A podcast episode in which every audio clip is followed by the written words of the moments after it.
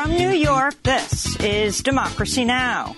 Desde Nueva York, esto es Democracy Now! Democracy Now! es un noticiero internacional de radio y televisión que se transmite desde Estados Unidos a través de Internet en democracynow.org. Welcome to Democracy Now!, democracynow.org. Bienvenidos a Democracy Now! en español democracynow.org barra es. El informativo de Guerra y Paz con Amy Goodman.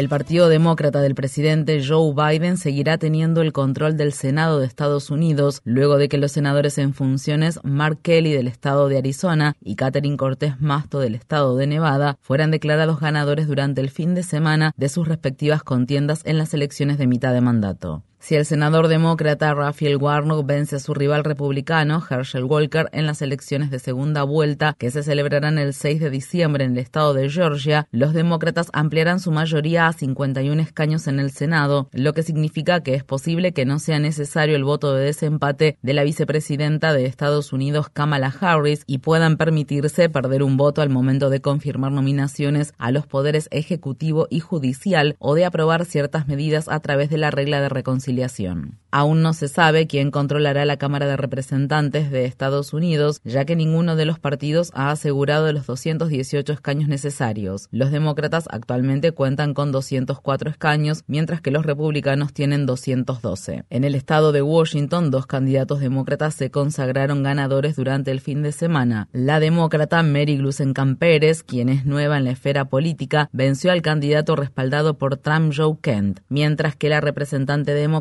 Kim Jagger se aferró a su escaño en la contienda en la que se enfrentó al republicano Matt Larkin. En el estado de Oregon, la candidata republicana Lori Chávez Dreamer ganó un escaño que le pertenecía al Partido Demócrata tras vencer al candidato del sector progresista de dicho partido, Jamie McLeod Skinner, quien en las elecciones primarias había desbancado al veterano representante en funciones Kurt Schrader. Los candidatos del sector progresista del Partido Demócrata recientemente electos llegaron a Washington DC el domingo para reunirse con miembros del bloque progresista del Congreso. Entre los recién elegidos se encuentra el demócrata de 25 años Maxwell Frost, quien se convirtió en el primer congresista de la generación Z tras ganar las elecciones en el estado de Florida.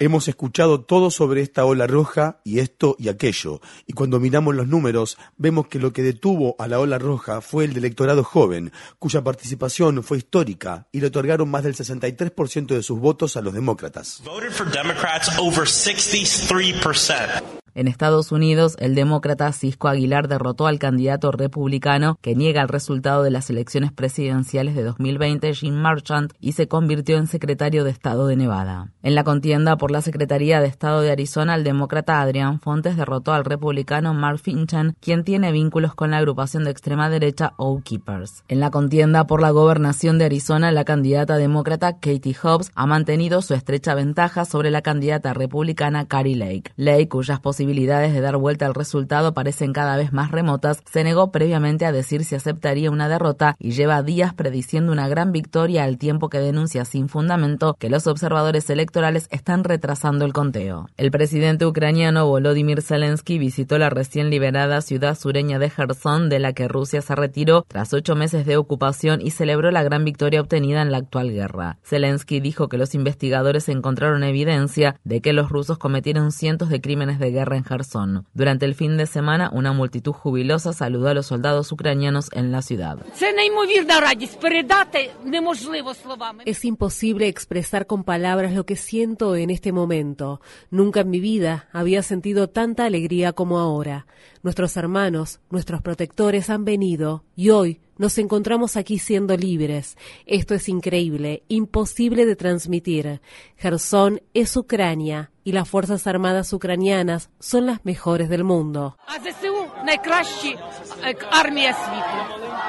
Zelensky dijo durante el fin de semana que los combates que se están librando en Donetsk, la región oriental ocupada por Rusia, son un infierno. Kiev tiene la esperanza de recuperar Donetsk, aunque se espera que sea una batalla particularmente dura, ya que separatistas de larga data defienden parte de la región. El gobierno del presidente estadounidense Joe Biden anunció un paquete de medidas que reducirían las emisiones de metano provenientes de las perforaciones de petróleo y gas de su país en un 87% por debajo de los niveles de 2005. El presidente Biden dio a conocer las nuevas medidas el viernes en el marco de la cumbre climática de la Conferencia de las Naciones Unidas sobre el Cambio Climático, denominada COP27, que se celebra en la ciudad egipcia de Sharm el Sheikh.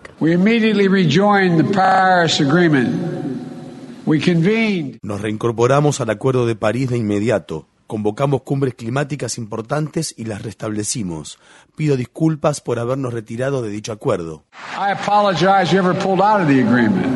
Estados Unidos es el segundo mayor emisor de gases de efecto invernadero solo por detrás de China y por un amplio margen. Históricamente ha sido el mayor responsable de la contaminación del planeta, ya que representa alrededor del 20% de las emisiones mundiales de dióxido de carbono. Durante sus comentarios, Biden no habló sobre los pagos de compensaciones por pérdidas y daños de los países ricos a los países pobres. Los activistas contra el cambio climático están presionando a Estados Unidos para que compense a los países más pobres por los impactos irreversibles irreversibles del calentamiento global. Cientos de personas se manifestaron el sábado frente al edificio donde se celebra la COP27 para exigir que se realice una transformación sistémica a nivel global destinada a defender los derechos humanos y combatir la catástrofe climática. Estas fueron las palabras expresadas por el activista contra el cambio climático sudafricano Gabriel Klassen. No solo nos estamos representando a nosotros mismos, sino también a nuestras comunidades de origen, las comunidades que más sufren las consecuencias del cambio climático y que se ven afectadas por este, las áreas y los espacios de los que se sigue extrayendo combustible fósil para las grandes industrias, las grandes corporaciones, los grandes países, las grandes industrias de combustibles fósiles.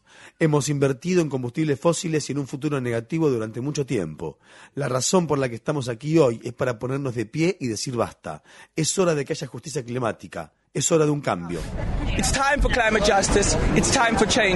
También se llevaron a cabo manifestaciones contra el cambio climático en otras ciudades del mundo como parte de un día de movilización mundial. La familia del activista y escritor egipcio encarcelado, Ala Abdel Fattah, recibió este lunes una carta suya, lo que sería la primera prueba de vida que reciben desde el 31 de octubre. Tras hacer siete meses de huelga de hambre en protesta por su encarcelamiento, el Fattah dejó de beber agua el 6 de noviembre, fecha en que inició la cumbre climática COP27. En la carta con fecha del sábado 12 de noviembre, el Fattah dijo que ese día comenzó a beber agua nuevamente. También dijo que sus signos vitales estaban bien y que estaba recibiendo atención médica. En respuesta, la hermana de El Fata, Sana Safe, dijo: Estamos aliviados de ver pruebas de vida. Hoy puedo dormir sin tener pesadillas, pero queremos que esto termine. Nuestra familia merece un descanso. Necesitamos reunirnos en paz. Mientras tanto, al abogado de El Fata se le negó por tercera vez entrar a la prisión este lunes a pesar de tener el permiso de la oficina del fiscal. La difícil situación de El Fata ha recibido mayor la atención durante la última semana, dado que el primer ministro británico Rishi Sunak, el presidente francés Emmanuel Macron, el canciller alemán Olaf Scholz y el presidente estadounidense Joe Biden hablaron sobre su caso en las reuniones que mantuvieron con el presidente egipcio Abdel Fattah el-Sisi. El presidente de Estados Unidos, Joe Biden, se reunió este lunes en persona con el presidente chino Xi Jinping en la ciudad de indonesia de Bali. Esta es la primera vez que los mandatarios se reúnen desde que Biden asumió el cargo. La reunión tuvo lugar en vísperas de la cumbre del G20 y en medio de las crecientes tensiones que enfrentan ambos países por la situación de Taiwán, la guerra en Ucrania y las rivalidades en el sector de la tecnología. El presidente Xi se comprometió a mantener conversaciones francas con Biden y dijo, el mundo ha llegado a una encrucijada. Biden expresó sentimientos similares. Visite democracynow.org barra es para obtener más información sobre la reunión que mantuvieron los mandatarios. Tras su participación en la COP27 y previo a la cumbre del G20, Biden estuvo en Camboya el sábado para hablar ante la Asociación de Naciones del Sudeste Asiático. La visita de Biden a la cumbre de la asociación se produjo al tiempo que las organizaciones de defensa de los derechos humanos advertían que los líderes del sudeste asiático han hecho poco para combatir al gobierno militar de Birmania, que tomó el control del gobierno del país en un golpe de Estado en febrero de 2021. La policía turca arrestó a 46 personas tras la explosión del domingo en un barrio abarrotado de Estambul, que se cobró la vida de al menos seis personas e hirió a otras docenas.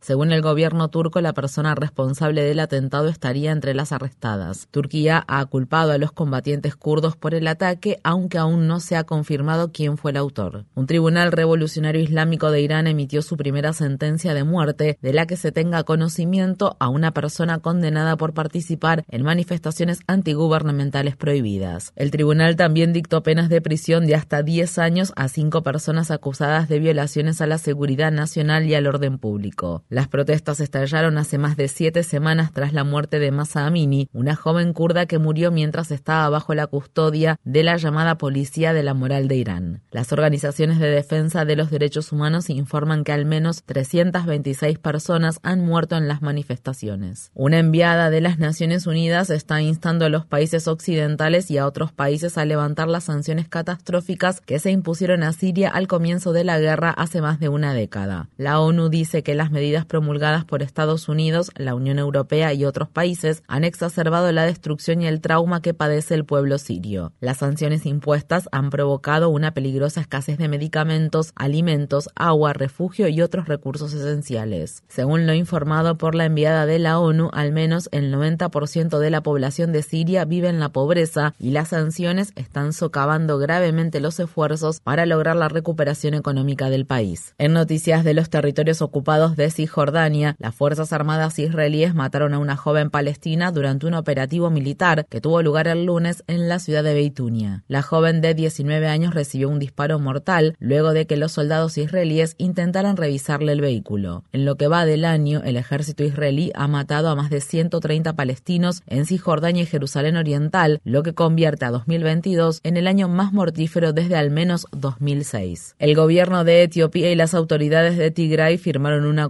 que permite que se establezca un corredor humanitario de inmediato, al tiempo que las partes proceden a implementar un acuerdo de paz que firmaron en Sudáfrica a principios de noviembre. Estas fueron las palabras expresadas por el expresidente de Kenia, que participó como mediador en el acuerdo Uhuru Kenyatta.